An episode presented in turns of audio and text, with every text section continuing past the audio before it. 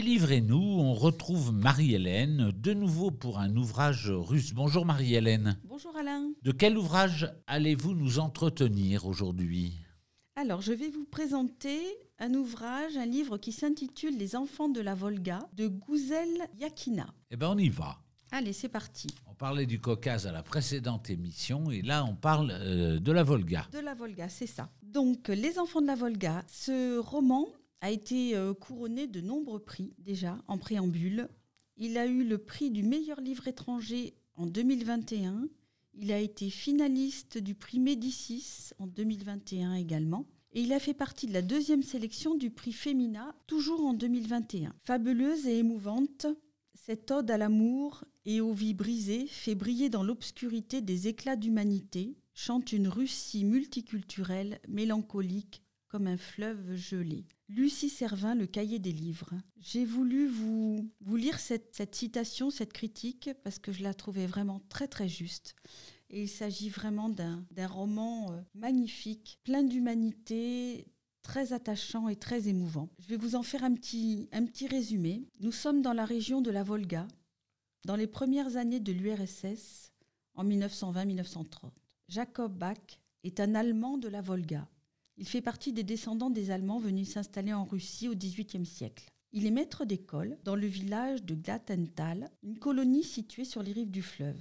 Un jour, un mystérieux message l'invite à donner des cours à Clara, une jeune fille vivant seule avec son père sur l'autre rive de la Volga. Bach et Clara tombent amoureux et après le départ du père, ils s'installent ensemble dans une ferme isolée, vivant au rythme de la nature. Un jour, des intrus s'introduisent dans la ferme et violent Clara. Celle-ci mourra en couche neuf mois plus tard, laissant Bach seul avec la petite. Bach s'éloigne du monde à ce moment-là et perd l'usage de la parole. Tout en élevant l'enfant, il écrit des contes qui, de manière étrange et parfois tragique, s'incarnent dans la réalité du village. Un autre enfant fait alors son apparition à la ferme, un orphelin vagabond qui va bouleverser la vie de Bach et de sa fille. Un petit extrait, si vous le voulez bien. Après l'école, ayant accompagné le dernier élève et fermé la porte derrière lui, Bach voulait enfin regagner sa chambre mais au lieu de cela, il obéit à l'impulsion de s'asseoir à un pupitre d'élèves au premier rang, celui des cancres. Il resta là, lissant avec force de ses paumes moites le tissu de son pantalon sur ses genoux, jusqu'à ce que la porte de son appartement s'ouvre.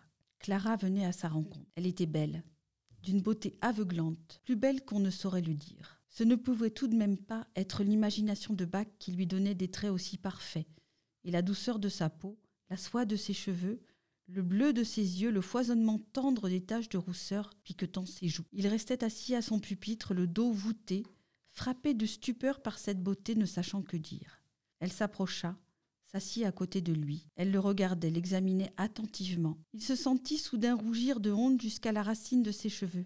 Il avait honte, non de sa pauvre tunique et de son appartement négligé, mais de bien plus, de son visage aux traits incertains, inexpressifs, de ses cheveux rares, de son cou maigre, de ses yeux souvent implorants qui faisaient penser à ceux d'un chien. Bach voulut cacher son visage rougissant, mais il se souvint de ses ongles sales, qu'il n'avait pas lavés depuis trois jours, et il enleva hâtivement ses mains. Marie-Hélène, alors votre avis en ce qui concerne les enfants de la Volga? On aurait pu craindre une déception avec ce son, second roman de Gouzel Yakina, tant le premier avait connu un succès retentissant et international à juste titre.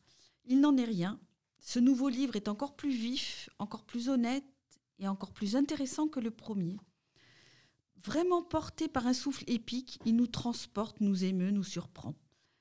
Il est lumineux malgré son côté tragique. Cette histoire bouleversante se place d'entrée dans la lignée des grandes œuvres romanesques russes classiques. On pense tout de suite à Anna Karenine ou Docteur Givago.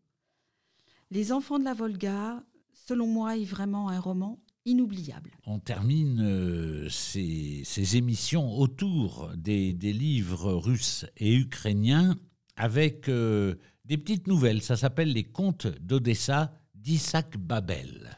Je voulais terminer par euh, ce livre parce que pour moi, ça a été vraiment, vraiment un coup de cœur. Une révélation. Tout à fait. Je n'avais jamais lu. Euh, Isaac Babel. J'en avais entendu parler depuis longtemps. Je n'avais jamais eu l'occasion de lire. Et tous les livres que je vous présente, je les aime évidemment. Mais alors celui-ci.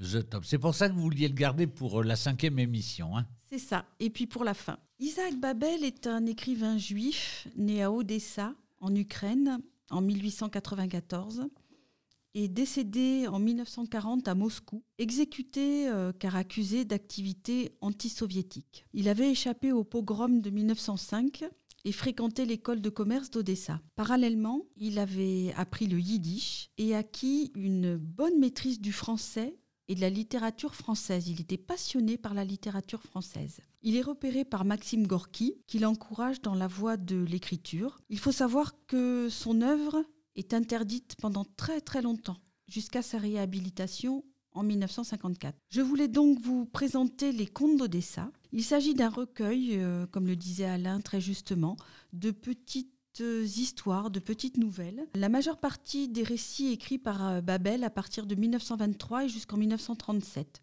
Tous sont construits à partir, à partir d'événements vécus ou de personnages réels. Les contes d'Odessa décrivent un milieu très particulier, celui des bas-fonds du grand port de la mer Noire, où les Juifs formaient près d'un tiers de la population gangsters, chartiers, intermédiaires malhonnêtes du ghetto.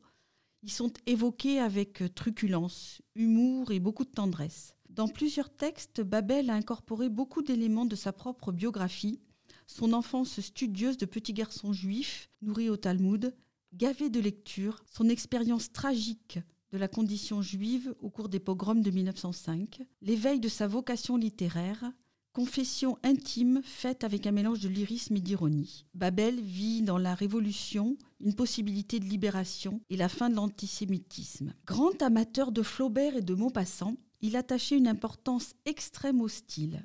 Dans la nouvelle intitulée Guy de Maupassant, il exprime son souci de la brièveté, du mot juste, du point placé au bon endroit, capable de transpercer et glacer le cœur humain. Il s'agit d'un repas de noces. À ce repas de noces, on servit des dindons, des poulets rôtis, des oies, du poisson farci et une soupe de poisson dans laquelle les lacs de citron jetaient des reflets nacrés. Sur les têtes mortes des oies, des fleurs se balançaient comme des plumets somptueux. Mais le ressac écumeux de la mer d'Odessa jette-t-il des poulets rôtis sur le rivage? Tous les plus beaux fleurons de notre contrebande, tous les produits dont les pays tirent leur gloire d'un bout, à l'autre de la terre, accomplissaient leur œuvre destructrice et enchanteresse par cette nuit étoilée, par cette nuit bleue. Un vin venu de loin réchauffait les estomacs, coupait délicieusement les jambes, enfumait les cerveaux et provoquait des roses sonores comme l'appel de la trompette guerrière. Le cuisinier noir du Plutarque, arrivé l'avant-veille de Port Saïd, avait passé en fraude les bouteilles ventrues de rhum de la Jamaïque,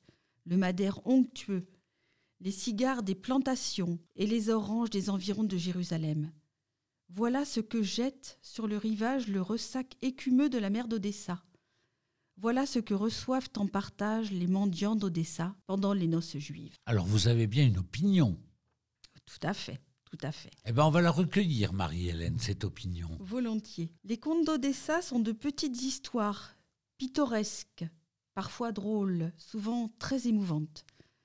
Les personnages attachants d'un petit monde à part, le ghetto juif d'Odessa, nous permettent de découvrir des récits d'une grande humanité. On prend beaucoup de plaisir à découvrir la ville d'Odessa décrite de façon vivante et réaliste.